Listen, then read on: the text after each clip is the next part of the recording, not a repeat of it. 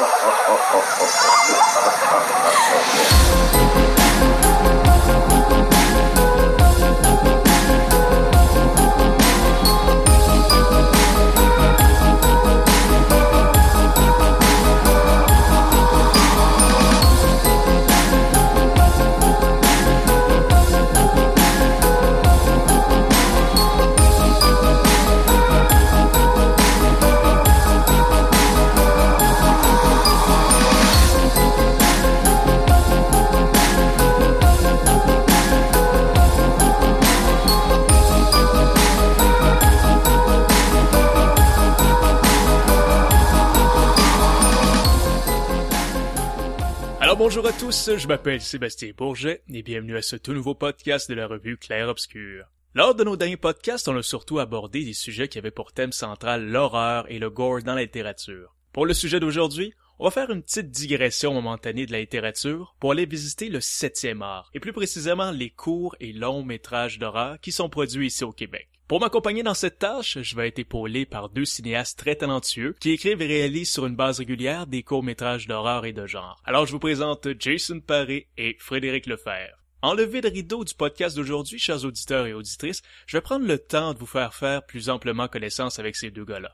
On va euh, discuter du type de film qu'ils réalisent, de leur style bien particulier, des influences qui les ont marqués, de leurs sources d'inspiration et de leurs expériences et anecdotes sur des plateaux de films d'horreur et de genre. Ensuite, on va aborder l'état des choses sur la place qu'occupe présentement le cinéma d'horreur dans notre cinématographie. On va tenter d'identifier les causes et les obstacles qui font que peu de films d'horreur sont présentés dans nos salles depuis les dernières années et ce qui empêche d'avoir une industrie de films d'horreur et de genre aussi florissante que celle présente dans d'autres pays. Moi, je suis déjà persuadé que mes invités ont déjà d'excellents points de vue sur cette situation et qu'ils ont même une ou deux solutions à proposer. Donc, sans plus tarder, lançons-nous tout de suite dans le vif du menu. Alors, Jason et Frédéric, comment ça va, messieurs? Bonjour, ça va bien?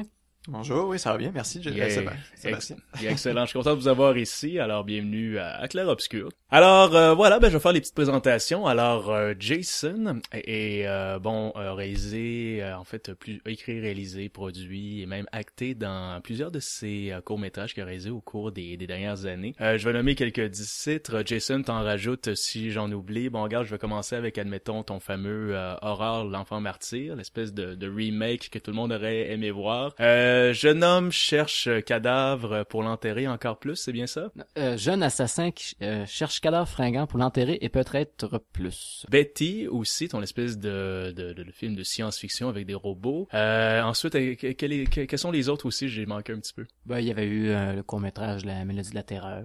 ah, ben bien sûr, absolument. Ben, si tu parles d'horreur, c'est surtout ça, je crois. Ou sinon, ben, j'avais fait un, un truc plus polar qui était l'apprenti. Dernièrement, en science-fiction aussi, rétro-transmission. Parce qu'on peut toutes les trouver en ligne ou... Euh... euh non, non, faudrait mais euh, non. ça sent bien. Faut que tu mettes ça à ta bucket list cette année. Et euh, Frédéric Lefebvre, écoutez, euh, lui aussi, qui tire très bien son épingle du jeu dans le, la réalisation, l'écriture de films, de films d'horreur, de genre et d'épouvante, si on veut. pour nommer quelques titres, moi je pense à ton Le Jour Noir. je pense à là, faut que tu m'aides à compléter. T'avais Madame. Madame Bolduc. Madame Bolduc aussi, un petit film short and sweet, mais avec une finale assez assez surprenante. Et ton plus récent, Home Sweet Home aussi, euh, que, qui a passé au plus récent euh, Rendez-vous du cinéma québécois, tout ça. Donc, messieurs, en levée de rideau, j'aimerais que vous donniez une idée à nos auditeurs d'un des récents films que vous avez réalisés qui touche à l'horreur ou au gore ou à un certain genre. Parlez-nous de l'histoire et de ce qui vous a inspiré afin que vous le produisiez.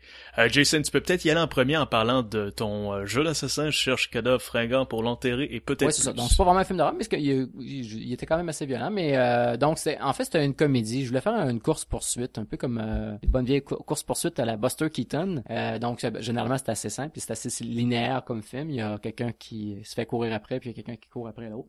Puis je, ben, c'est ça. Je voulais faire un peu un, slapstick finalement, mais moderne, en guillemets, là, dans le sens que c'est plus juste euh, des, des, coups de maillet sur la tête avec des policiers moustachus qui fait rire les gens. Avec la musique de piano en arrière. C'est ça. Maintenant, il nous faut un coup de pelle dans plein visage pendant que le flic euh, roule en, en bicyclette. Donc, c'est une des scènes, exemple. Donc, c'était plus, c'était un, c'était un peu plus ça. Puis justement, euh, comme c'était une comédie, des fois, j'ai réussi à le présenter dans certains festivals mainstream. Puis il y en a beaucoup qui euh, se demandaient pourquoi c'était aussi violent. Puis en tant que tel, c'est pas très graphique. tu sais. Il y a pas de, d'effet gore euh, avec énormément de sang. C'est- violent dans le sens brutal, Mhm. mais pas, euh, pas au niveau de, de- d'effets spéciaux de maquillage à tout casser. Mais bon, c'est ça. Pourquoi c'était violent? Mais moi, je trouvais, moi, je- personnellement, je trouve ça drôle. Je veux dire, je, je trouve ça drôle, quelqu'un qui mange un coup de pelle dans la face. Alors, On en a pas assez d'ailleurs. non, mais si ça arrive, peut-être, je sais pas, moi, à un de mes amis, je, je trouverais peut-être ça moins drôle, là, mais, mais au niveau d'un film, je trouve que c'est dynamique, c'est l'action, je veux dire, ça fait partie du cinéma, puis euh, voilà, tu sais, euh, avant, on te faisait juste des petits coups de feu, puis les gens se, se jetaient en bas d'un toit, mais après ça, on a rajouté des éclaboussures de sang.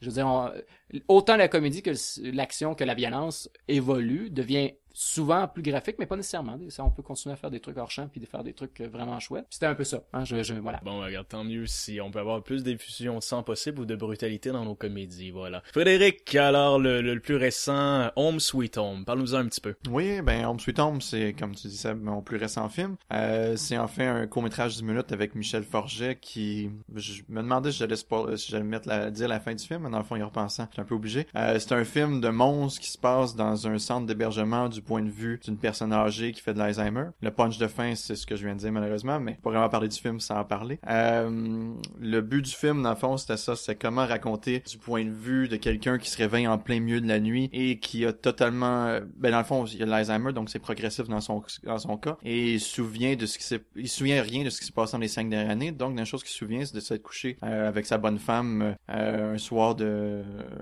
un soir justement, il s'est couché avec sa femme et il se réveille en plein milieu de la nuit. Cinq ans plus tard, euh, il sort de son centre d'hébergement et il tombe sur des créatures que par la suite apprend que les monstres en fait, c'est seulement d'autres résidents et les préposés euh, du centre d'hébergement. Euh, Je me souviens plus, est-ce qu'il y avait des dialogues dans ton... et très peu, Ouais, très peu. Le, le but, c'était de faire, dans le fond, un film, peut-être international, que le moins de dialogue possible. Au début, on allait mettre aucun dialogue, mais on s'est vite rendu compte, moi et mon scénariste, que euh, ça faisait fake, le fait de mettre aucun dialogue, au moins de mentionner bonne nuit, les petits dialogues en général, fait qu'on est obligé d'en rajouter quelques-uns quand même, mais oui, en effet, il y avait un petit peu de dialogue. Ouais, ouais, non, c'est juste... c'est un film avec des bébites, entre autres des monstres, que j'ai toujours bien aimé, c'est un thème Ils sont récurrent. très bien faits en passant. Oh, solidement, man. de- Sérieusement, les, euh, les maquillages sont, euh, sont, sont comparables à ce qui se fait. Ils sont faits en fait par euh, Éric Tivierge, euh, qui est très très bon, qui a sa propre compagnie, euh, qui font des mages justement entre autres. Euh, tous les effets spéciaux ont été faits par lui, les effets spéciaux physiques, Il y a aussi des effets spéciaux numériques dans le film qui ont été faits avec un green screen, mais en général les effets spéciaux sont pratiques. Euh, oui, dans le fond c'est ça, les effets spéciaux du film, c'est il y a un masque entre autres pour l'un des monstres, et le reste c'est fait par euh, des prothèses pour le visage, pour les jambes, etc. Qui ont très bien sorti personnellement. Là, non, ben, ça a beaucoup aidé, selon moi. Ben, en fait, j'ai pu le voir, puis ça a beaucoup aidé, euh, ben, c'est ça, rendre euh, l'épouvante ou le bizarre tangible, ultimement. Tu sais, on sait que c'est pas quelque chose fait par un CGI ou n'importe quoi, tu sens que c'est là. C'est tout à l'honneur de ton film. C'est très, très cool, ça. Ouais, ben, je suis un peu tanné, ça, justement, le, le fait que souvent dans les films, les créatures sont plus en plus en 3D. Puis dans le film, je voulais vraiment l'impression de passe du réel au début quand il était avec sa bonne femme, dans le monde du cinéma par la suite, parce que l'éclairage est un peu plus un peu plus cinématographique, puis entre autres les costumes le sont. On peut, euh, là, je sais que t'es dans le circuit des festivals avec ce film-là. Euh, là, je me qu'on peut le trouver en ligne déjà pour le moment ou on, on invite les, tu préférais inviter les gens à, aller le voir dans un festival dans lequel il serait programmé dans le coin ou je sais pas. Oui, ben le rêve de tout créateur, c'est que le- les gens voient leur film sur grand écran et non sur un laptop, on s'entend. Et non, le, le film est pas sur Internet, euh, à moins qu'on me le demande personnellement. Mais mis à part ça, non. Ok, euh, le- donc euh, on va donner ton Facebook, ton adresse courriel tantôt, fait que les gens pourront faire tes demandes de, de main à personne. Mais il va probablement passer cet été. Je sais, le film, le distributeur, là, on va l'envoyer en de tous les festivals, dont Fantasia, en espérant qu'il soit accepté, bien sûr. Mhm. Mais il devrait se promener. Euh, les gens auront la chance de le voir dans les deux prochaines années. Parfait. Ben, moi, je te fais une petite prédiction tout de suite, là. Les gens, Fantasia 2015, là, allez voir ce film-là. Aussi simple que ça. Je pense qu'il devrait être pris, honnêtement, là. Je te souhaite la meilleure des chances pour ça. Je l'espère. Maintenant, euh, j'aimerais ça jaser avec vous de vos styles en tant que réalisateur. Euh, tu sais, chaque cinéaste a ce que j'appelle sa marque de commerce. Tu sais, des éléments thématiques ou visuels qui sont récurrents de film en film. Euh, de votre côté, les gars, quels sont ces éléments que vous amenez avec vous dans chacun de vos films dont vous vous servez constamment pour effrayer, choquer ou montrer du bizarre à vos spectateurs? Euh, dans mon cas, là, à vrai dire, pour ce qui est d'un style, euh, en tant que euh, réalisateur qui a fait seulement quelques courts-métrages, ben peut-être une dizaine, là, mais chaque nouveau court-métrage, on essaie de trouver son style. Je pense que j'ai commencé à le trouver avec mon dernier, avec mes trois derniers films, mais avant ça, c'était euh, trial and error, comme on dit en anglais. Fait que euh, chacun des films qu'on regardait, oui, c'est sûr qu'on pouvait savoir que c'était moi, parce que j'étais débutant au début, mais euh, je dirais que je commence à avoir un style qui à découvrir mon style. Je pourrais peut-être pas comparer mon plus récent film à les 10 autres que j'ai fait avant. Je pense que pour un des éléments que j'ai toujours bien aimé, pour être franc, dans le cinéma d'horreur, c'est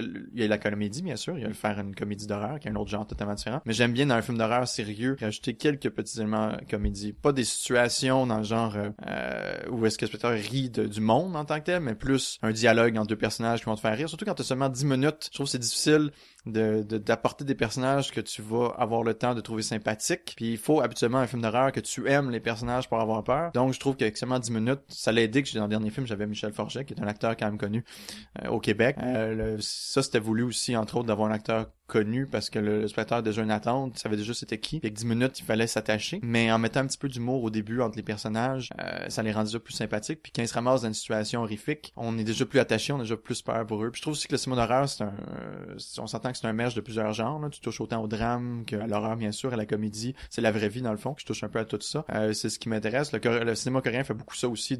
T'écoutes un film coréen, puis souvent, t'es pas de savoir quand t'écoutes le film c'est un film d'horreur, c'est un film dramatique ou une comédie ou un film d'action. Euh, dans mes films, oui, c'est évident que c'est un film d'horreur, mais j'aime ça aller toucher un peu à tout. Euh, mis à part ça, euh, comme euh, Sébastien disait tantôt, bien sûr, euh, les monstres reviennent pas mal dans tous mes films. Ah, c'est j'ai euh, mon- ça, moi, mon amour pour les faire un film pour moi c'est sûr s'il y a pas un monstre ça, ça il y a de bonnes chances j'aime ça quand même. Mais pour que je fasse un film il faut que j'aime ma créature mon, mon effet spécial de, de, de monstre pour me tenir en intérêt. Et euh, au Québec on s'entend qu'il y a pas beaucoup de films de monstres. Euh, dans les courts métrages un petit peu mais même à ça très très peu. Puis euh, c'est bon style aussi entre autres là euh, je crois de mon côté Oui, ben là, mon style, mon style, c'est toujours un petit peu une question difficile, ça. Hein? Décris-toi.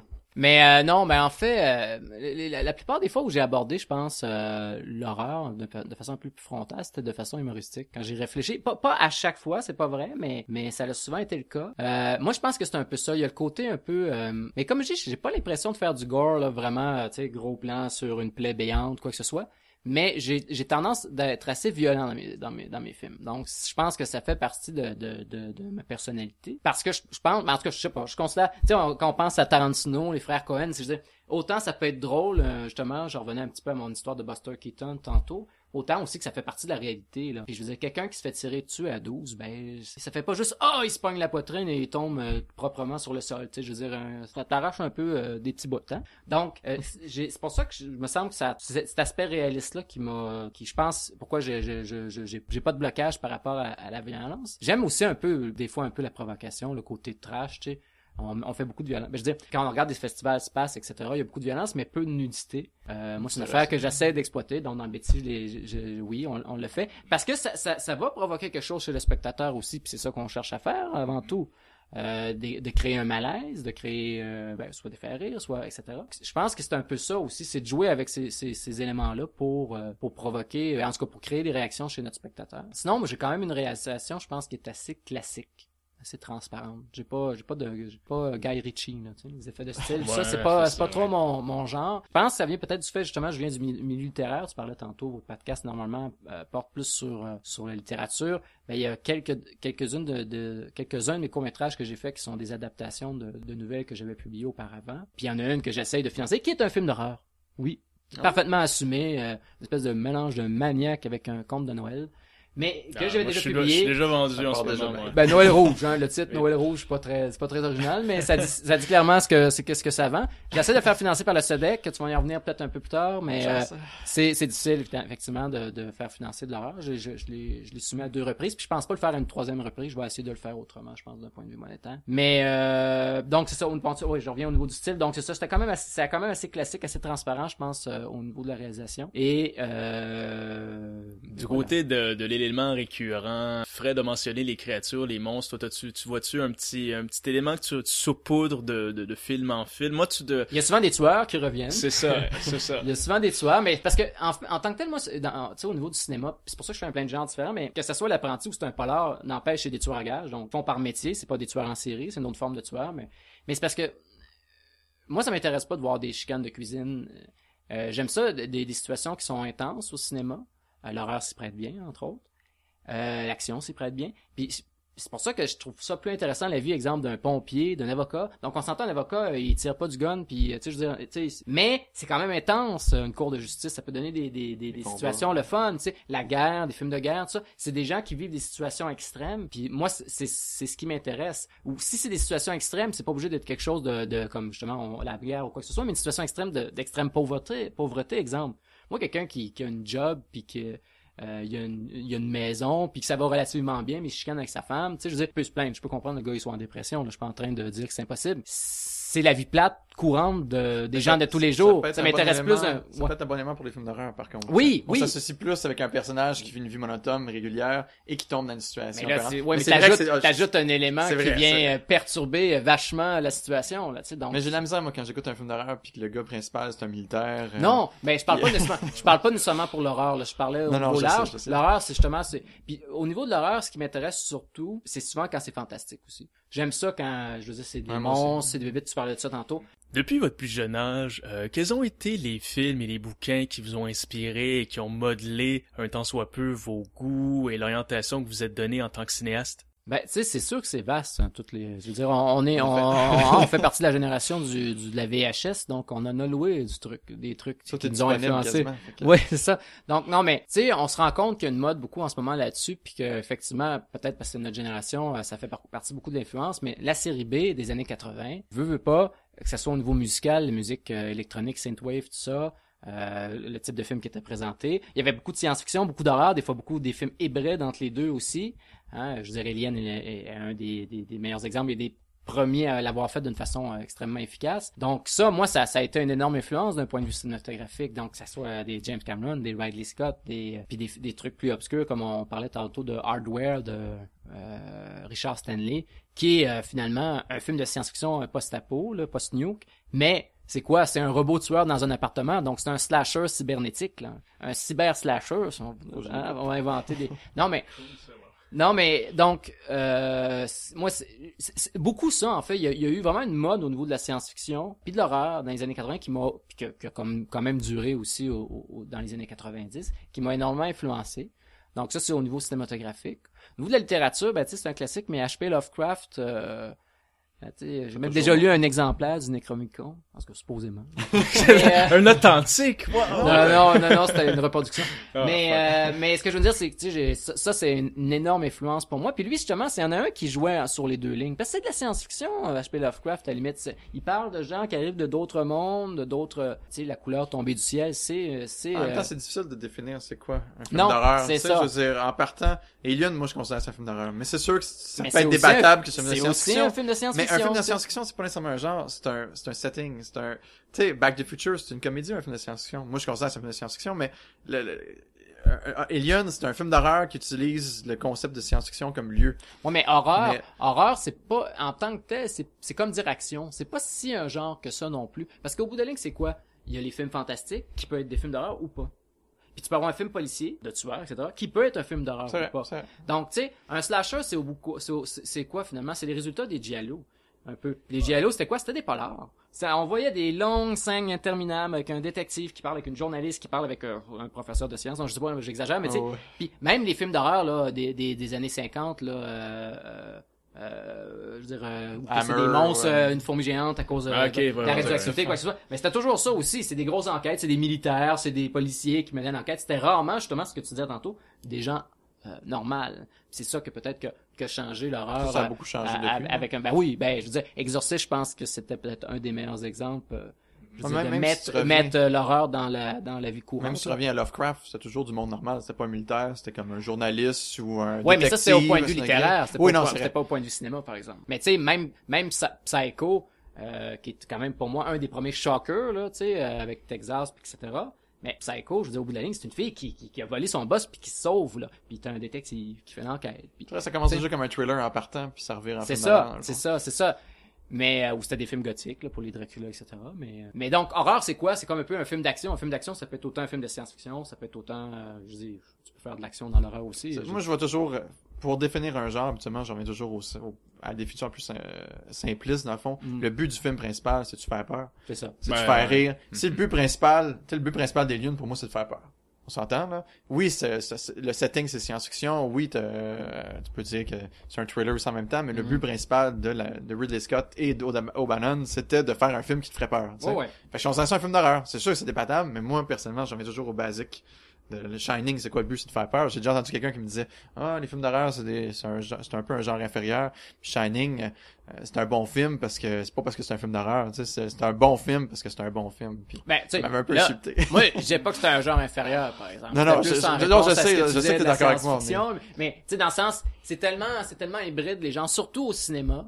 Ben, surtout à cette heure Peut-être aussi en littérature, mais ce que je veux dire, c'est qu'au cinéma, on, on répond justement à beaucoup du euh, la catharsis, le sensitif, etc. Donc, c'est sûr que l'horreur, l'action, tu sais, faire un roman d'action, oui, mais c'est pas pareil, là, c'est pas le, ça pas, ça crée pas le même euh, même effet sur ton lecteur, tu sais. Donc, c'est sûr qu'on a comme diversifié les termes, euh, en tout cas au niveau du cinéma, mais que ça reste très hybride. hein. Moi, je vais en rester du côté des trucs qui vous inspirent, les gars. D'où viennent généralement les déclics créatifs que vous avez, euh, tu sais, genre pendant un soir d'orage, un vendredi 13, quelque chose du genre, qui vous inspire à prendre une idée et à la développer de A à Z pendant des mois ou voire même des années pour qu'elle prenne vie puis qu'elle devienne ultimement un court-métrage? Je, je- je suis sûr, dans le fond, que m'inspirer des films, ça m'intéresse un peu moins. Je sais que c'est normal de s'inspirer de ce qui est venu avant, là.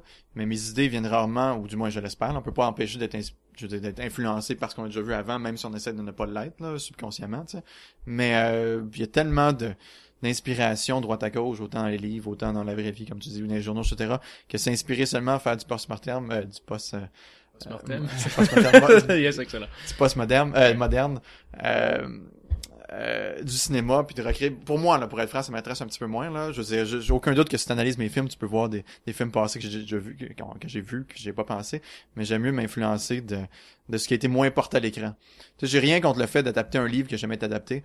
Euh, tant que les influences que tu fais pas comment, on dirait encore l'Exorciste 2 ou l'Exorciste 3 ou peu importe, que c'est une copie, la- le, 40e film d'Exorciste qui est sorti cette année-là, là, ça m'intéresse un peu moins. Puis euh, le, le fait, c'est Stephen King qui a déjà dit ça, inspire-toi de ce que tu connais la vraie vie. Puis j'avais trouvé ça vraiment brillant, puis vrai, là, moi vraiment que tu m'as parlé, mais t'arrives plus qu'une fois dans le temps quand j'étais plus jeune, de faire des films puis d'essayer de m'inspirer quelque chose que je connaissais pas du tout à travers les films que j'avais déjà vus ou des livres j'avais déjà lus dans le fond, mais je trouvais ça vraiment cool, tu sais. Mais dans le fond, j'avais aucune idée, moi, la religion, exemple, j'ai pas grandi avec la religion, fait que essayer de faire un film d'exorcisme, ça part mal dans mon cas. Peut-être que j'ai vu l'exorcisme, puis je pense que pour moi la religion c'est l'exorcisme, ce qui est pas du tout vrai, tu sais. Mais je m'inspire de ça, mais ça fait que c'est une inspiration, d'une inspiration, d'une inspiration, puis m'emmener tu te plantes. Dans mon cas, Home Sweet Home, c'était influencé par euh, mon travail, ce que j'avais déjà vu. Naturellement, euh, le fantastique vient pas de, de, de mon milieu de travail en tant que tel. C'est quelque chose qui était rajouté. J'étais influencé aussi beaucoup, j'avoue, dans la dernière année. Tu sais, comme Jason disait, j'ai grandi dans les années 80 avec les films aussi. Euh, Jaws, The Shining, L'Exorciste, etc. Des grands films, mais que j'essaie le moins possible m'influencer, peut-être pas cinématographiquement. Tu sais, je veux dire, quand je tourne un film, je, je,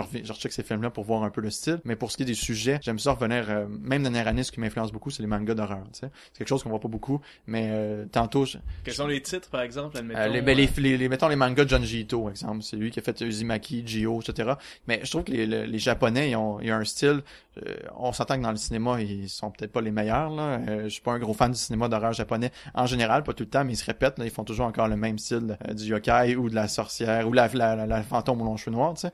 Mais Et en sales, et sales. Généralement, ils sont sales. Ouais, c'est ça, les Euh, petites c'est vrai, les ça, filles en vrai. jaquette avec les cheveux d'en face. C'est un peu tanné. ouais. Ils l'ont bien aisé en cabine de Wood, ça. Mais, euh, euh, oui, en tout cas, ce que j'aime bien les Japonais, c'est comme je disais tantôt, euh, contrairement aux Américains, ils expliquent jamais. Tu sais, tu vas voir une histoire, surtout dans les mangas, mais autant les animes ou dans la littérature japonaise d'horreur, tu sais. Tu vas voir une histoire, puis euh, à la fin, ils diront pas, euh, tu vois, mettons Junji Ito fait une histoire, soudainement, les gens, leur tête s'envole dans le ciel comme des ballons, puis tout le monde meurt de même. Ça fait aucun sens. Ça a l'air tellement ridicule, ça a l'air drôle, mais quand tu lis le manga, c'est assez effrayant, tu sais. Puis là, à la fin, il y a pas d'explication. La fille, ça, je me souviens plus quand ça finit, ça fait une couple d'années j'ai lu, mais genre, la fille, ça, sa, sa tête part dans le ciel comme une ballon, tu sais. Mais il y a pas à la fin, tu comprends pas plus. Fait que tu te sens inconfortable. C'est un peu comme un cauchemar, dans le fond. Tu finis ton histoire de, de japonaise, puis à la fin, tu te sens pas plus mieux. Tu sais, t'as pas une explication de, ah, euh, euh, on l'a tué Jason à la fin parce qu'il était revenu, il venait de l'enfer, t'as une explication tout ça.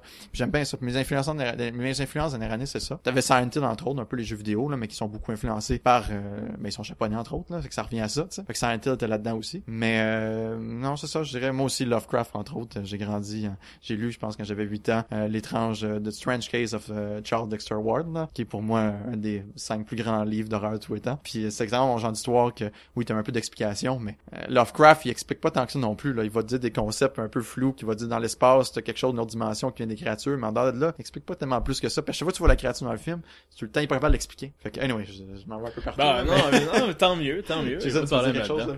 Mais tu sais, souvent l'idée, un peu de la manière moi ça passe, c'est que un, je, soit je pense à une séquence, à une séquence particulière un- un- ou à un concept. Tu sais, comme pour Gadar Fringant, l'idée de base c'était qu'est-ce qu'est-ce qui se passerait si un gars qui tue quelqu'un d'autre fout le cadavre dans, dans le coffre du char, de la voiture, et que la voiture, entre-temps, se fait remorquer. Qu'il faut qu'il récupère la voiture, puis tu sais, il y a des coups, etc. Donc, tu sais, bad luck, là. Tu sais, t'es un tueur, là. Hein, euh, méchant de bad luck de te faire remorquer ton char avec le cadavre dedans, tu sais. Donc, c'est juste ça, puis après ça, j'ai brodé autour. Tu sais, j'ai essayé de trouver quelque chose autour. Euh, Donc, ça, ça Betty... arrive jamais, dans le fond, que ton idée arrive du film complet. Ben, Absolument, c'est une scène ou un...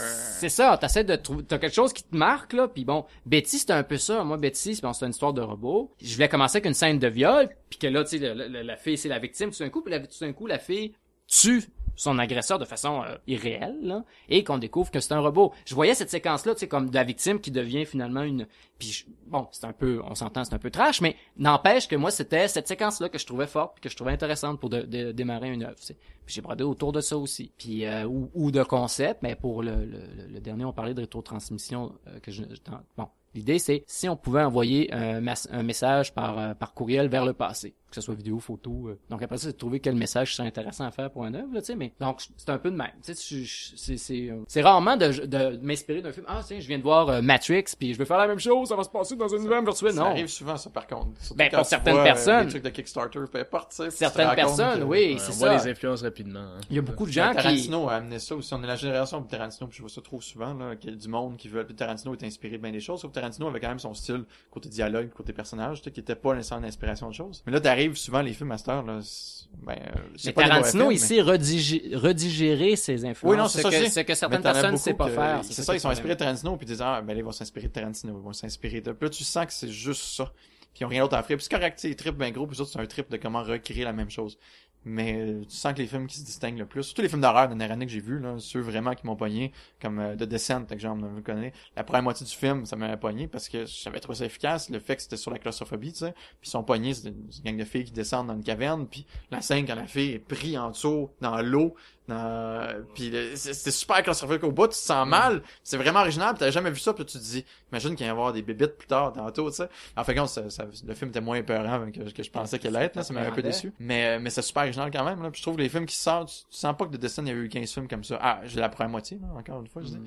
Mais tu sens que les films d'horreur, ceux qui passent le mieux, c'est ceux que ça inspire pas nécessairement des 15 films qui sont sortis avant. Non, puis je sais pas pour toi aussi, mais une façon où je trouve que je trouve qui est très inspirante des fois, c'est de se faire lancer un défi. Euh, ou tu sais, juste à partir d'un thème. Que t'es resté. euh, par exemple, tu sais, on- je sais qu'en en écriture, parce que comme je disais, euh, j'écrivais des nouvelles, tout ça, on, on avait une espèce de groupe d'écriture, puis tu sais, on, on- bon, on avait une photo d'un édifice, puis là, il y avait une fenêtre de pointée avec euh, une flèche, puis il se passe quelque chose là. Ou euh, t'es témoin, euh, t'es témoin d'un braquage dans un dépanneur et c'est du point de vue d'un chien. Bon, ça c'est au niveau littéraire, exemple, mais pour la mélodie de la terreur que je disais tout à l'heure que, que, que j'ai réalisé au- à l'université avec, avec Marie-Josée Sévigny, puis ça, ça remonte quand même assez longtemps. Ben elle, ce qu'elle voulait faire, c'était euh, une comédie musicale qui euh, mettait en scène deux, deux filles qui allaient se battre euh, en duel. D'ailleurs, je fais un petit aparté. Ouais. Il y a eu une, une, une vraie version de ça. En fait, je veux dire, vous avez réalisé un peu le, la, le court-métrage qui a été de la jeunesse pour après ça une vraie web série, justement, où est-ce que la, la, la, le concept a pu vraiment s'étendre sur plusieurs épisodes en plus. ça qui est Oui, ben c'est ça, effectivement, Marie-Josée, par après, là, là, là, j'étais un- j'étais moins impliqué. Mhm. Euh, en fait, je n'ai pas été impliqué du tout, je pourrais dire.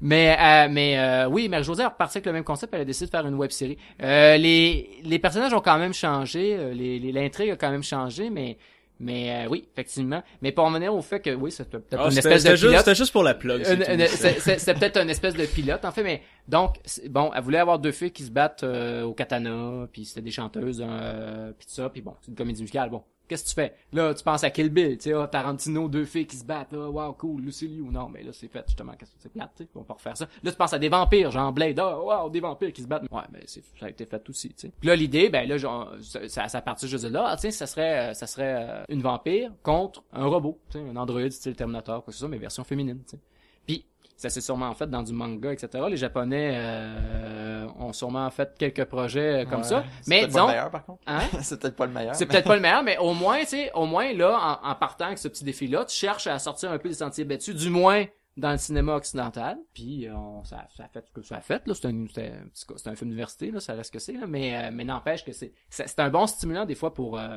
Tu sais, moi, je suis pas porté vers les comédies musicales, là, du tout, du tout. Mais c'est un bon stimulant, des fois, d'avoir juste un, un petit défi, une commande, en fait. Selon vos expériences de plateau, euh, quels sont les obstacles supplémentaires, s'il y en a, qui apparaissent au moment de tourner un film d'horreur, comparativement à tourner un film d'un genre plus accessible, comme un drame, une comédie ou un docu? Moi, pour être franc, je, fais surtout en l'horreur, là, fait que j'ai peut-être un petit peu moins de comparaison.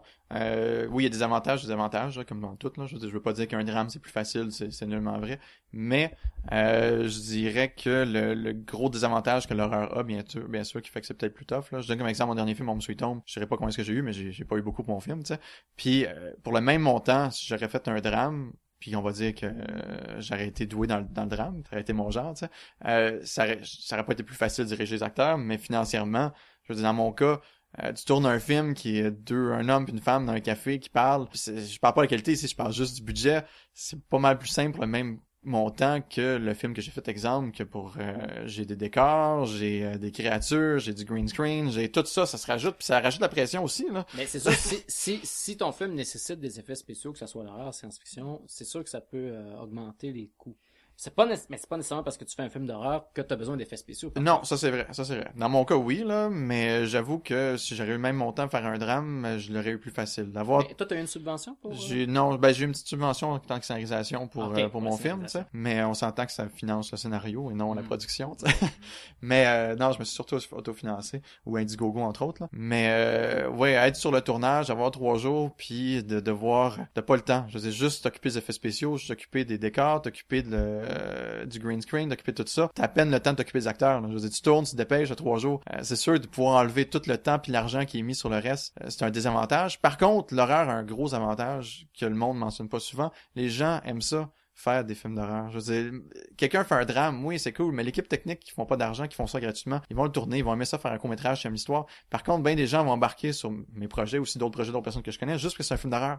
Ils ont l'air, ils ont hâte de voir le sang, ils ont hâte de voir les bébites, les créatures, tu sais. C'est un trip. Oui, moi je prends ça au sérieux, je prends pas ça comme un trip, tu sais. Mais c'est un avantage qu'on a. Fait que oui, on a la misère à aller chercher le financement pour les films d'horreur. Oui, c'est difficile, mais au moins le monde embarque en généralement, ils sont super contents, puis ils ont hâte de voir ça. Fait que ça c'est un avantage qu'on a. Fait que prends un drame qui a pas de budget, puis un un film d'horreur qui a pas de budget, le film d'horreur va plus avoir difficulté par rapport, on s'entend aux effets spéciaux, mais il va y avoir le monde qui va embarquer facilement. Je me trompe peut-être parce que j'ai, j'avoue que j'ai pas fait de drame, là, mais d'après mes expériences, euh, le monde sont habitués à être excité, là. Tu mets un zombie dans un film, puis le monde a envie d'embarquer tout de suite, là. Mais effectivement, je pense qu'il y a une part, c'est le financement qui est difficile à avoir pour un... Là, on parle du Québec, évidemment, Oh oui, mais c'est, puis le court-métrage. Mais effectivement, je pense que c'est, un peu plus difficile... euh, bon, c'est, peut-être moi qui ai un préjugé, mais j'ai l'impression que c'est plus difficile de se faire financer un court-métrage d'horreur. J'ai- J'en vois très peu de courts-métrages euh, d'horreur qui ont été financés par la SODEC euh, ou euh, le Conseil des arts. J'ai déjà posé la question à une fille de la SODEC pourquoi qu'elle avait aussi peu de financés films d'horreur. Ouais. Après avoir tiré les verres du nez, elle m'a répondu, en fait, c'est parce que euh, il y avait peu de scénarios de qualité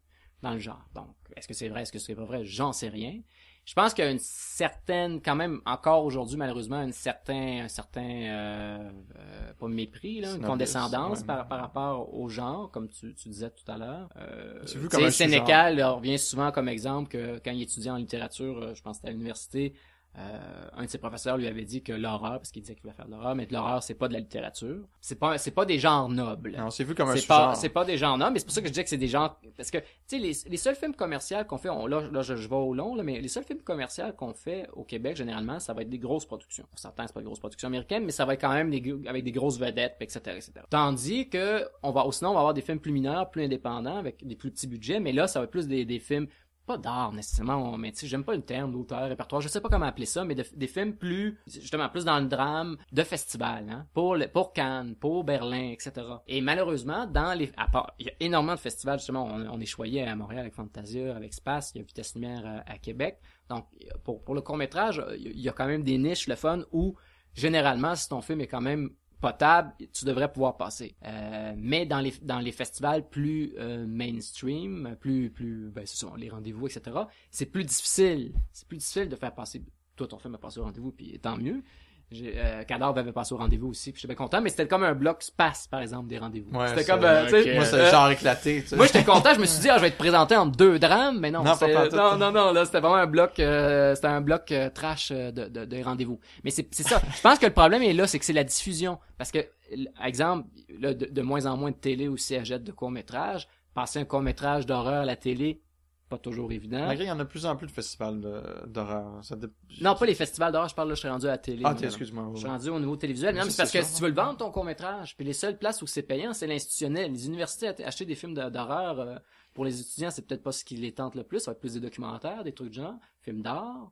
Puis, ben, comme je dis, c'est ça, pour en venir au fait que des, des télés, ben, tu sais, même TFO, je pense qu'ils en achètent plus de court-métrage maintenant. Encore là, euh, j'avais, moi, j'avais réussi cadavre à le vendre à TFO, mais c'est difficile. Tu sais, si au moins on le payait de notre poche, mais qu'on pourrait le rembourser, mais de toute façon, euh, que ce soit en long ou en court, c'est, c'est, pour- Pourtant, il y a un public au Québec de l'horreur. là. On s'entend, Space est très populaire. Mhm. Fantasia est extrêmement populaire.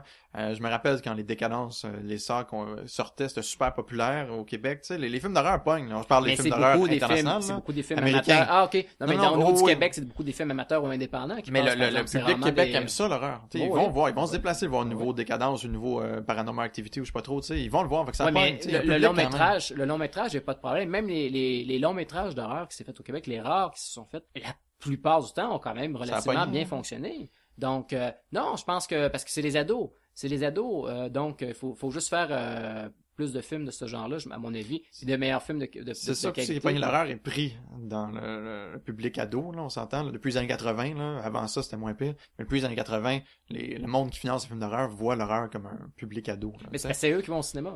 je, je sais. ben, c'est encore eux autres qui ont des premières dettes avec des jeunes filles aussi. Fait que qu'est-ce que tu fais dans le fond? Tu vas voir un film d'horreur au cinéma ou peu importe dans le fond. On s'entend que le, le- le petit gars de 15 ans avec sa blonde, euh, il s'en fiche un peu de la qualité de son film d'horreur. tu sais. Il va regarder autre chose pendant le film. mais, mais en même temps, euh, exemple, là, 2014, le film qui a fait le plus d'argent, c'était American Sniper. C'est pas de l'horreur du tout, mais c'était un film qui était coté A. Et euh, il y a eu un autre exemple, je pense que c'est peut-être justement euh, Fifty Shades of Grey. Ouais, ouais. Je pense qu'il y a un autre exemple, mais de films qui sont cotés A puis qui ont fait énormément d'argent. Alors, euh, peut-être que ça va bouger un petit peu, espérons, au niveau d'Hollywood à ce niveau-là. On s'entend que les jeunes sont intrigués. Là. Vraiment que tu mets un film qui est banni pour eux autres, là, ils veulent tout aller le voir. Mm. L'exorciste, c'est une raison. Ben, il y a plusieurs raisons, ça a marché, là. Mais tout le monde voulait aller voir l'exorciste à l'époque. Surtout les jeunes, là. Je veux dire, c'est la même chose pour un film comme Ouais, Fifty mais- Shades of Grey. Toutes les jeunes filles veulent le voir parce que leurs parents veulent pas qu'ils vont voir pour des raisons euh, sadomasochistes. hein. Mais euh, tu vois vraiment que tu, tu dis aux jeunes, ils peuvent pas aller voir un film, ils veulent aller le voir. tu sais. Ok, là les boys, vous avez déjà sauté à pieds joints dans la prochaine question que je m'apprêtais à vous poser. Euh, outre les difficultés de financement via les institutions, voyez-vous d'autres raisons qui font que les films d'horreur produits ici trouvent plus souvent leur niche en format court-métrage que long-métrage? Mais est-ce est-ce qu'elle trouve plus sa niche? Je ne crois pas. Je pense que c'est juste parce qu'en court-métrage, on peut se permettre de tourner des, euh, des films avec euh, l'argent, euh, avec notre, notre propre argent. Un long métrage, ça peut se faire. Il y a des cas, Renaud Gauthier justement avec euh, Discopathe, ça peut se faire, mais c'est plus difficile.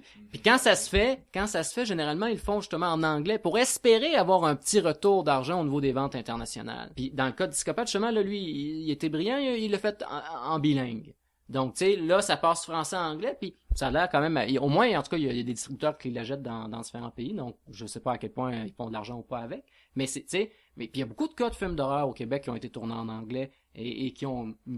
Ben, ben, tu parlais Line, euh, mettons. ton ami Eric Oui, Eric. Falardeau, oui, qui avait fait euh, Thanatamorphose, Bon, il là. tourné en anglais, si je Ouais. me trompe pas, puis ça c'est quand même une, ça a quand même une, une, Ça- ça a bien une fonctionné. bonne visibilité Ah dans oui, le milieu underground du cinéma. Mais surtout à euh, l'international, comme, ça. comme il me disait, ça pogne moins euh, au Québec, généralement. Là. Souvent, même qu'on est moins porté à nous aider, je veux dire, on est souvent le ce cas-ci au, au, au Québec, parce qu'on dirait que on sort de quoi, puis on attend que ça pogne bien à l'international avant qu'on décide de l'accueillir ici, puis dire, ah, en fait, compte, euh, on l'aime peut-être, ce réacteur-là. Ben, c'est parce que il, il- il- en, en étant, c'est sûr qu'en étant en anglais, c'est le même problème au niveau de la musique, quoi que ce soit, c'est qu'il il se perd, il se noie dans la production anglo-saxonne. qui- ben oui, il perd son identité, mais il, se- il se perd dans la mer en, euh, de produits Ouais, parce que tu le compares, Donc, dans le fond, à moins. tous les films américains qui existent, puis ils ont plus de Il y en budget, a énormément de petites productions qui se tournent comme ça. Non, mais, non, mais même pas à le comparer à des gros films, là. Juste à le comparer à des petites productions du genre. Il y en a énormément qui se tournent, euh, que ce soit en Australie, que ce soit ailleurs, tu sais. Euh, donc, c'est sûr que euh, puis comme nos médias sont pas portés malheureusement vers ça, tu sais, je veux dire, euh, c'est pas les gens qui sont les mieux couverts. Euh, c'est sûr que c'est difficile après ça à- au Québec à le faire vendre. Mais ça, ça revient un petit peu à, je pense, une certaine condescendance que certaines personnes peuvent avoir ça. Mais même pour les courts-métrages, il n'y a pas vraiment beaucoup de financement pour... euh, le- Il y a beaucoup de films d'horreur courts-métrages qui se font faire, mais c'est- généralement, c'est tout autofinancé. Là. Et on s'entend que la Sodec, euh, ils savent que ben, c'est les contribuables qui payent, fait qu'ils ont, ils ont un peu peur de, de se lancer là-dedans puis d'aller dans la controverse. C'est ça, puis moi ça me permet de ce que tu dis, ça me permet de ressortir un peu de la glace qu'on avait mis ton point tantôt, c'est-à-dire on a l'exemple que les films américains, peu importe leur qualité du film américain d'horreur d'horreur, euh, j'entends, euh, peu importe la qualité, tu sais que leur premier week-end, ça va être profitable, justement parce qu'on a nommé l'exemple, bon, euh, des jeunes, etc. Mais au Québec, on en a des jeunes, exactement dans la même situation, euh, sortis au cinéma, ils veulent se faire une petite etc. avec leurs potes. Pourquoi est-ce qu'on doit attendre, à, votre avis, pourquoi est-ce qu'on doit attendre que ces productions-là américaines fassent la job, tandis que c'est un, genre de job qu'on pourrait faire nous-mêmes, c'est-à-dire avec un genre de je sais pas, pas micro budget, mais tu sais, quand même avec une certaine enveloppe, on pourrait avoir le même résultat, c'est-à-dire financer peut-être une fois, une, quelques fois par année, deux, trois longs métrages euh, d'horreur, envoyer ça dans la salle. Selon euh, le, scénario idéal, ça pourrait pogner, ça pourrait être profitable. Puis si le budget est pas trop élevé, ça pourrait tout de même, il y a des bonnes chances, autant avec la sortie DVD que la sortie en salle, que le profit soit, que la dépense soit comme remboursée à la longue. Peu importe si c'est de l'argent des contribuables. Au Québec, à chaque fois qu'il sort un film qui est pas un drame une comédie, c'est souvent l'effet qu'on a l'air d'un Américain wannabe. Tu sais, tu sais que ça a l'air d'un euh, Lethal Weapon ou d'un Jason wannabe. Ou... Puis le monde, il se dit tant qu'avoir une version moins budgétaire, moins avec moins de budget que la version américaine qui est plus connue, Lethal Weapon ou peu importe, euh, je vais aller voir la version originale, tu sais.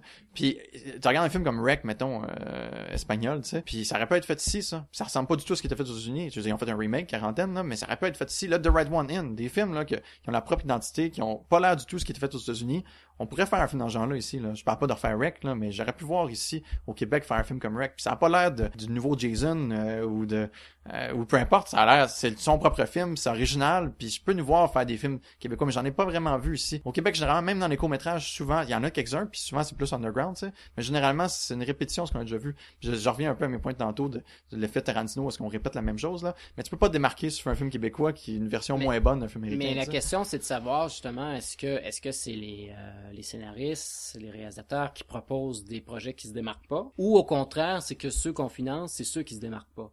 Parce qu'il faut avoir une connaissance du genre aussi. Pis si tu n'as pas de connaissance du genre, c'est toi qui donnes l'argent pour un film d'horreur, puis tu, tu, sais pas que ça s'est vu mille fois là, puis une fois par mille fois tu te dis ah je vais en financer un parce que il faut bien en financer un ben, pour le fun, puis tu connais pas vraiment ça. Puis on dirait aussi, on s'entend que la qualité, le monde souvent, tu peux pas juger. Personnellement, tu peux pas juger un film d'horreur pareil que tu peux juger un drame. Tu sais, euh, moi pour avec un film d'horreur, le but principal c'est de faire peur. Puis oui, le scénario est important. Là, je dis pas que c'est tout ça est pas important, mais puis c'est tout là, le effet spéciaux, scénario, etc., acteur.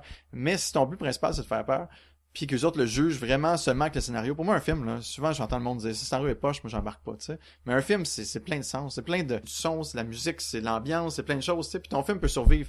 Puis j'ai pris que la SEDEC, quand ils lisent un scénario, souvent ils vont seulement se restreindre au scénario, tu sais. Ils diront pas il y a une vision en dehors de ça. le, le, gars, il, veut, il s'en fiche les autres qui veulent que tu veux faire peur, dans le fond. Ils vont juste dire ah, il y a des problèmes là, puis là, puis là. J'ai pris qu'ils jugent un film d'horreur pareil qu'ils jugeraient un... T'aurais jamais vu Jazz être financé ici. Tu sais, c'est un bon exemple, là. C'est quoi le but de Jaws, dans le fond, tu sais? C'est de faire peur, il y a un requin qui mange le monde. Oui, t'as des personnages intéressants, là. C'est super bon, Jaws, c'est un grand film.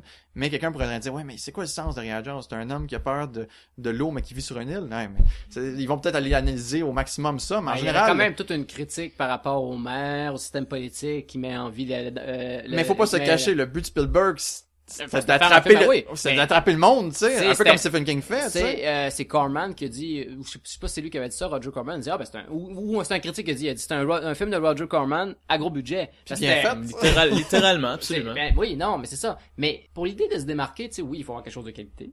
mais aussi quelque chose qui c'est sûr qui est imprégné d'une certaine identité, ça peut aider que ce soit l'identité de, de, du réalisateur. Xavier Dolan, c'est un bon exemple. Je veux dire, ses films transpirent euh, sa, sa, personnalité, euh, mais que ça peut aussi, comme je dis, un peu l'identité aussi. Je veux dire, le Québec, faut, je veux dire, quand tu regardes des films danois, tu regardes justement, on parle, tu parlais de Let the Right One, In. Bon, tu, tu le sens, la neige, l'identité, c'était norvé norvégien, si je me trompe pas. Euh, norvégien. Ou suédois. The Right One In, c'est suédois. Si suédois, bon, en tout cas. Je vais vérifier ça.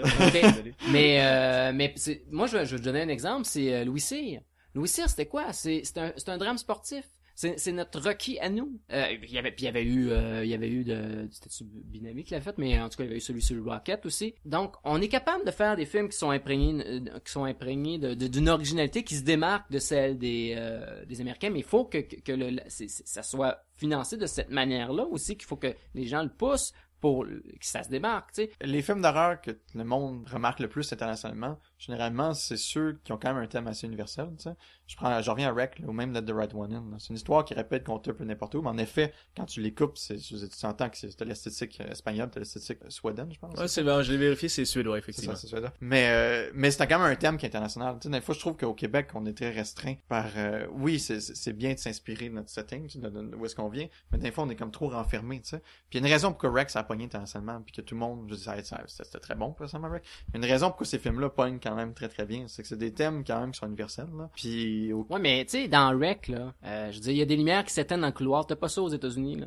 Toute la bâtisse, la façon ben, le fait que ça soit tourné en espagnol, il y a tout ça rentre en ligne de compte. Je dire, le, le thème universel, c'est des monstres, oui, mais je il- il- la toile de fond est là, pareil. mais ça n'empêchait pas que de ce fond- soit de l'écouter qui était pas espagnol non plus. Ben, pense, ben, mais malheureusement, ça a été le cas parce qu'ils ont fait un remake. Ouais, non. Ça, je trouve ça ridicule. je trouve ça ridicule parce qu'au bout de la ligne, je veux dire, euh, tu sais, je peux comprendre quand c'est vraiment une culture extrêmement différente que toi, que c'est plus difficile pour certains spectateurs d'adhérer à ce genre. Tu sais, un film indien, on s'entend que c'est c'est spécial. Tu sais, donc c'est pas tout le monde qui est prêt à écouter des films indiens. Puis je peux comprendre qu'une super bonne idée indienne soit faite en, en remake à un moment donné. Mais dans ce cas-là, c'était tellement, je c'est des occidentaux, c'est tellement proche de nous que c'était un peu ridicule qu'ils fassent un remake. Mais n'empêche que la personnalité était là. Puis euh, Rec arrive aussi après euh, toute une, une série de productions, euh, c'est Filmac, je pense, qui était que justement Del Toro avait un peu starté avec l'échelle de le Devil's Backbone, ouais. Ouais, ben de toute façon c'est un film italien, euh, espagnol, espagnol. donc c'était quoi, c'est les Chines du diable, donc euh, qui était en, en distribution française. Donc tu sais, je dis les Chines du diable, ça parle de quoi là Hein? Ça parle de de de de de, de, de Franco là.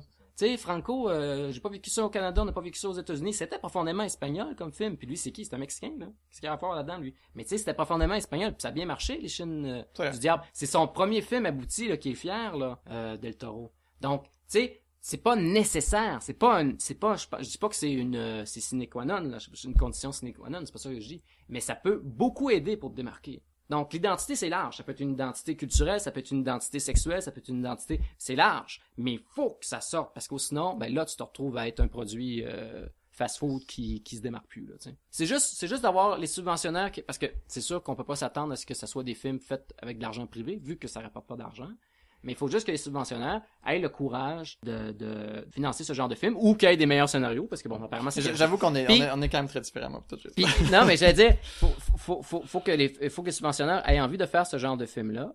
Puis c'est parce que souvent, on parle qu'on a une petite part de marché. Tu sais, on a 10%, on a été jusqu'à 20% on a une part de marché. Puis que là, donné, euh, beaucoup de monde disait, ah, on fait peut-être trop de longs métrages. Je trouve ça ridicule. Tu te dis, on va chercher une plus grande part de marché. Mais qu'est-ce que tu fais pour offrir une, euh, chercher une plus grande euh, part de marché? C'est oui, d'offrir plus de produits, mais de produits diversifiés.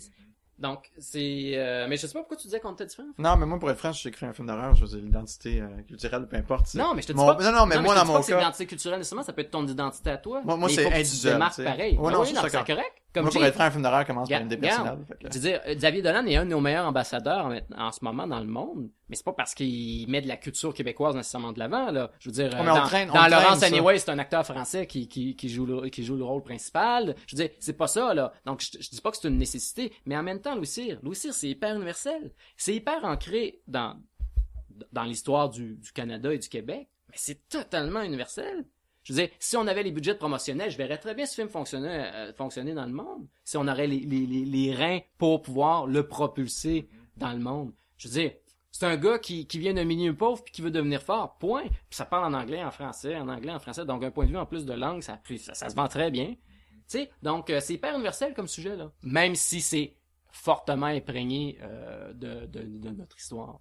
Et Justement, du côté de ces subventionnaires-là, est-ce que l'exemple de la très grande affluence que vient faire le public à chaque année dans des festivals comme Fantasia, Space, puis Vitesse Lumière à Québec, euh, serait pas assez pour leur prouver une fois pour toutes qu'il y a un intérêt solide puis une demande concrète du public pour que les institutions investissent annuellement pour que plus de films d'horreur et de genre soient produits ici? Je suis peut-être un peu euh, idéaliste, là, mais, puis un peu naïf.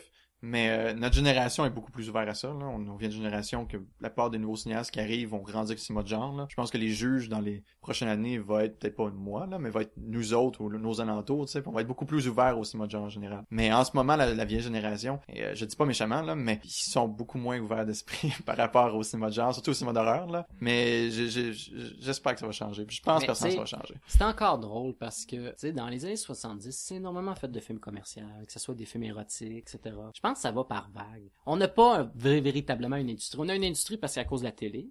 La télé, c'est, c'est, est là, notre, est là notre star system. Puis on a une industrie à cause des productions euh, hollywood- hollywoodiennes surtout qui viennent tourner ici. Sinon, tu sais, euh, on est plus comme la Belgique, la limite, là, au niveau du, type de, cinéma qu'on serait censé offrir. Mais bon, on- comme on a, hein, je pense ça doit être notre part, euh, comme on, on dit souvent, européenne et américaine, on l'a au niveau de, de notre façon de percevoir l'industrie du cinéma. Et je pense que ça va par vague. Parce que, tu sais, je veux dire, Cronenberg a fait ses premiers films ici. Oui, c'était en anglais, mais c'était- il a fait ses premiers films ici. Mais il n'a Euh, pas été je- financé par ici, par contre. Ben Ça, oui, ça été la Sodjic, la Ben, ça c'était s'appelait le la fond Sodjic. Howard Greenberg aussi qui, qui donnait Mais énormément. c'était la. Sodec, mais ça s'appelait la Sodjic à l'époque. Ça a été conspué quand son film a été financé par ça, puis ont vu le résultat, c'était traité de film pornographique, tout ça. Bon, c'est pour ça qu'à un moment donné, il est parti de, son, de Montréal, il est revenu. Mais comment il s'appelle le producteur derrière lui, là, c'était... euh, Héros, ça? euh, euh, non, mais c'est un, Green- c'est un Howard Denis, là, un frère, en tout cas.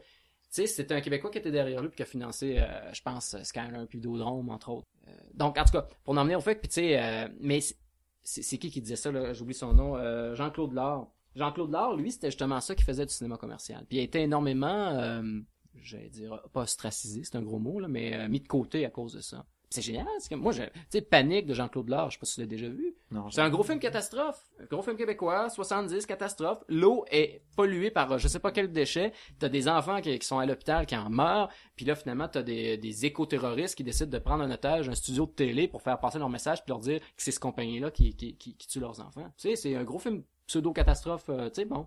Euh, il avait fait Bingo aussi qui était sur la crise d'octobre. Qui était un peu dans mes souvenirs cucu, mais bon, ça, c'est une autre chose.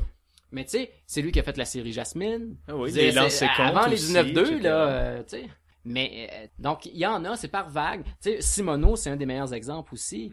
Euh, c'est génial, là. euh, euh, pouvoir secret, c'est... Euh, Pouvoir intime, veux dire. Pouvoir intime, voilà. Donc, oui, c'est c'est euh, les, les- camions de Brinks là, qui se font détourner par des voleurs. Tu sais, encore- c'est encore là un gros polar. C'était très bon. Rafale, justement, bon, Melançon qui a eu son, son prix, là, au- hommage au Jutra. Rafale, moi, c'est un de mes films fétiches aussi du Québec. Là. Donc, on en fait. Peut-être pas horreur, parce que là, moi, je parle de genre en général. Horreur, moins. Ça a surtout été des adaptations de Sénécal jusqu'à Ça maintenant. fait- Ouais, c'est ça l'idée. Non, mais ben, il y avait eu, il y Saint-Martin avait des eu, Damnés. il y avait eu, ah ouais, c'est ça, je Ça, cherchais c'est- tantôt. Ah, c'est ça, Aubert. c'était. C'est tout dans le euh, même bout, ça va un petit boom comme début 2000, là, que t'avais- tu sentais qu'il y avait un peu d'espoir, puis... Peau Blanche qui avait été adapté de Joël Champetier. Ouais, ça, c'était une petite production, 700 000, c'était assez modeste. C'était fantastique, soft quand même. J'avais déjà parlé à un ancien juge de la SODEC à l'époque, là. puis par rapport au film d'horreur, puis il m'avait mentionné que, ben, bien sûr, c'est des contribuables qui financent, qui ont toujours un peu peur, mais chaque année, c'est toujours un peu le même genre de court-métrage à financer, tu sais. Il y a toujours un, une histoire sur un immigrant, ou une histoire sur une femme battue, ou... mais quand t'arrives avec un cinéma de genre, tu sais, eux autres, ils aiment ça pouvoir lire l'histoire de A à B. Tu sais c'est quand même, tu- ce que tu lis, tu le comprends à 100%. C'est imaginer, tu le lis, il se passe ça, il se passe ça, il se passe ça. Mais t'arrives dans un film fantastique, puis souvent, les images, on s'entend que le lire, c'est pas assez. Tu sais, c'est visuel.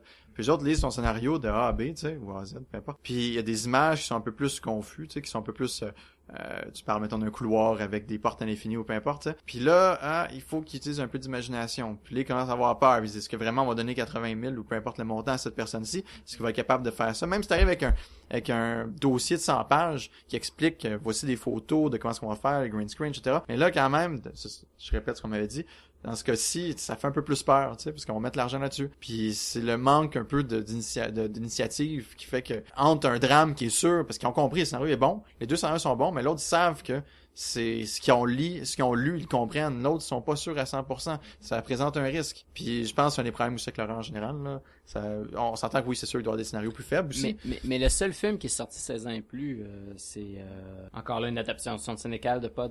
Ah, ouais, ouais, les 7 La- jours du Talion. 7 jours du Sept Talion. jours du Talion, C'est ouais. le seul film qui est sorti 16 ans et plus, euh, à part peut-être des films Pinky, là. Mais à l'époque, de toute façon, la régie était pas, elle avait pas ces cotes-là. Il y avait eu euh, un autre de euh, Bum Rush, du gars qui avait fait aussi Hochelaga, puis euh, Histoire de peine, si je ne m'abuse, aussi c'était un était 16 ans? Ouais, aussi, ouais, ben, Ouais. ouais, c'était sur Ok. l'univers un peu des gangs de rue, etc. Oui, Ouais, ça je, me, aussi. je me souviens pas qui. Mais c'est des cas qui sont très rares Oui, aussi. tout à fait. Euh, on, ouais, on, on est, je pense qu'on est un peu frileux sur la violence. Sur le cul, je sais pas, peut-être aussi, peut-être pas. Est-ce que vous êtes optimiste euh, malgré cette espèce de portrait un peu pessimiste qu'on vient de brosser?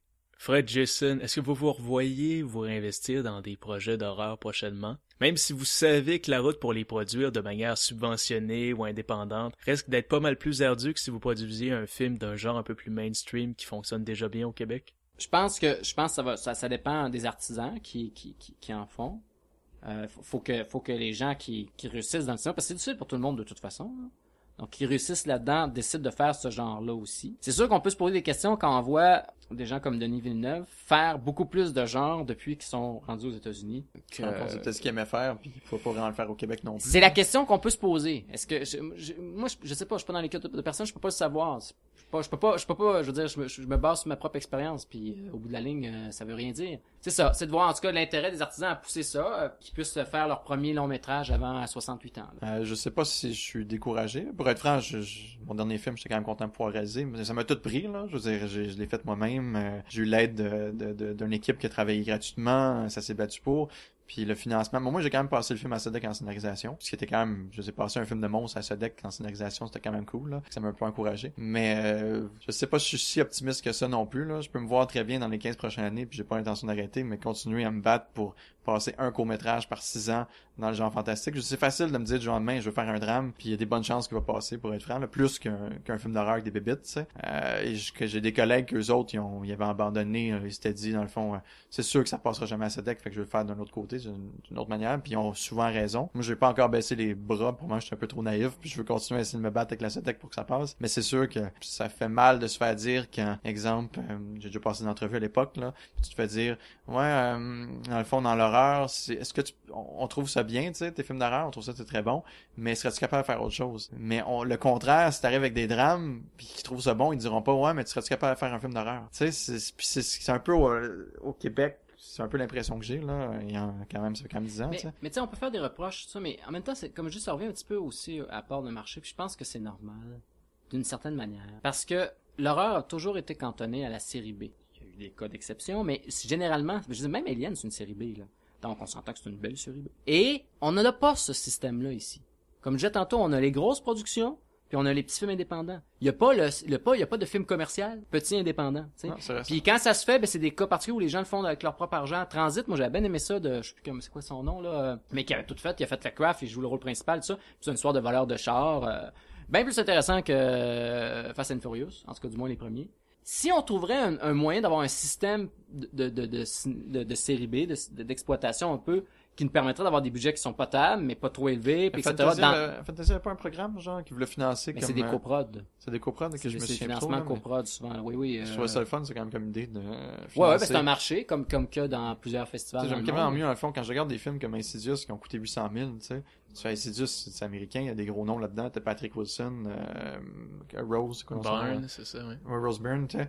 Puis euh, c'est des très bons acteurs. Puis pourtant, ils l'ont fait pour 800 000. Puis ça, ça a quand même super bien fonctionné. Puis c'est bien fait, ça. C'était pas le meilleur film d'horreur, mais ça prouvait que ça pouvait être fait. Pareil pour le premier 800 000. 800 000. En fait, je te dirais, ben, c'est un petit peu plus. C'est produit... un million, mais. C'est produit par Blumhouse. Eux autres, ils font rien en haut de 3 millions. C'est ça l'idée. Ouais, ben c'est eux autres qui ont fait les. Euh, comment ça s'appelle American. Euh...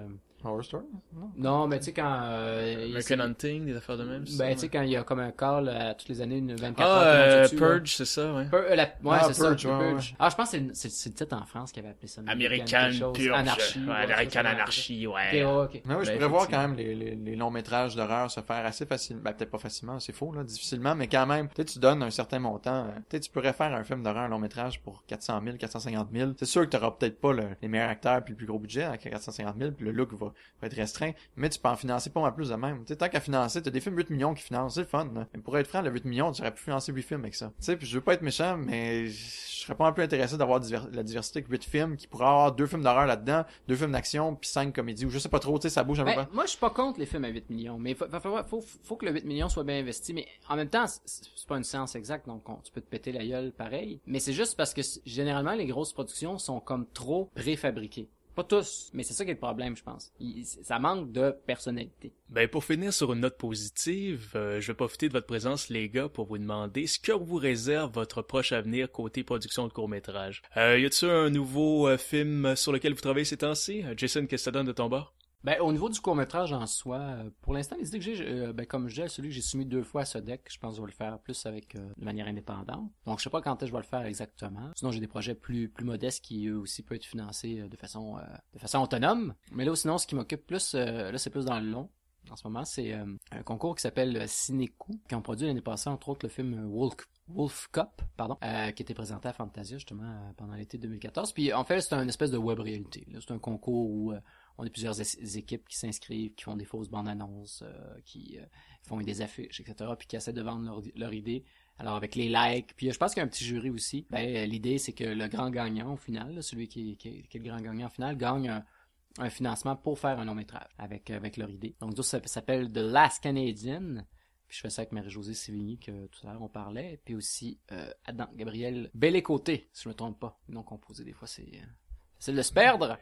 Donc, euh, puis là, ben là, oui. Puis là, ben, c'est un concours euh, pan-canadien. Alors, c'est en anglais et euh, on a décidé d'aller à fond dans l'identité canadienne. C'est pour ça que ça s'appelle The Last Canadian. On va exploiter les rocheuses, c'est certain. Faudrait pas exploiter aussi les chutes Niagara, me semble, ça serait logique. Parce qu'on veut tellement pas les perdre, nos montagnes rocheuses ici. Alors voilà, c'est parfait. Donc, une espèce de western euh, soviétique post-apo. Fred, qu'est-ce que ça donne de ton bar? Euh, moi, dans le fond, avec le scénariste de Home Sweet Home, Michel Riendo, euh, on a développé un nouveau scénario qui a passé en scénarisation, un moyen métrage d'un film de fantôme, dans le fond, à Sodec. Euh, là, bien sûr, le moyen métrage euh, au Québec, c'est très difficile de se faire financer. On est en de ramener le film de 40 minutes, environ 25 minutes. C'est un film, dans le fond, de encore de personnes âgées, mais dans ce cas-ci, qui se passe dans les années 50. Et euh, je vais pas trop rentrer euh, dans le film, mais dans le fond, euh, c'est un film qui parle de la mort chez personnes âgées, qui est une entité qui est l'équivalent d'un fantôme un peu. Et j'étais bien content qu'on a réussi à passer un film de fantôme et un film de monstre à Sodec en scénarisation. C'est un deux en deux, ça c'est très bien, bravo. On n'en revenait pas, tu sais. Puis je donne ça grâce à Michel, à dire. mais ouais, c'est mon prochain projet, en fond. C'est à long terme, là. Le scénario de Rennes d'être revisé. Par la suite, on va faire monter le projet. J'ai des idées aussi pour un, un long métrage, mais ça c'est encore plus à long terme. Il y a encore un long métrage d'horreur. mais c'est pas mal ça en ce moment. Juste euh, arriver avec un, film, ça prend tellement de temps et d'argent par euh, cinq ans de mon côté que euh, j'ai à me concentrer sur deux, trois films en même temps. Voilà, messieurs, c'est ce qui conclut notre podcast pour aujourd'hui. Je veux vous remercier de votre présence et pour vos opinions durant cette discussion très agréable. J'en profite aussi pour sincèrement vous souhaiter la meilleure des chances dans vos prochains projets pour qu'ils se concrétisent et pour que tout le monde puisse les voir. Et avant qu'on se quitte, chers auditeurs et auditrices, j'aimerais vous rappeler que le plus récent numéro de la revue Claire Obscure est déjà disponible juste pour vous. Le numéro 13 a pour thème Terreur et mystère océanique. Vous y retrouverez des nouvelles écrites par Frédéric Gaillard, Sébastien Chartrand, Sylvain Johnson et Élise Lucie Henri Pain, que vous avez déjà entendu sur les ondes d'un précédent podcast. On vous propose aussi une entrevue avec Yvan Godbout, auteur de la trilogie de livres Les Yeux jaunes. Il y a aussi une critique double faite par Pierre-Alexandre Bonin sur les deux premiers tomes de la série de livres Cobaye, ainsi que sur le livre Angle mort, différents regards sur le zombie. Et on y retrouve aussi les euh, habituelles chroniques portant entre autres sur les arts visuels, faites par Émilie Léger, les jeux vidéo par Guillaume Couture, la chronique Overvision par euh, Jonathan Reynolds, ainsi que plusieurs autres pages de contenu hyper intéressants. Ce nouveau numéro ainsi que tous les précédents sont présentement disponibles au coût de 7 dollars et peuvent être commandés en ligne dès maintenant au www.revueclairobscur.ca. Alors mon nom personnel et celui de nos invités Jason Paré et Frédéric Lefebvre, je vous remercie d'avoir été à l'écoute chers auditeurs. Je vous dis à la prochaine et on se retrouve très bientôt pour un autre podcast de la revue Clair Obscur.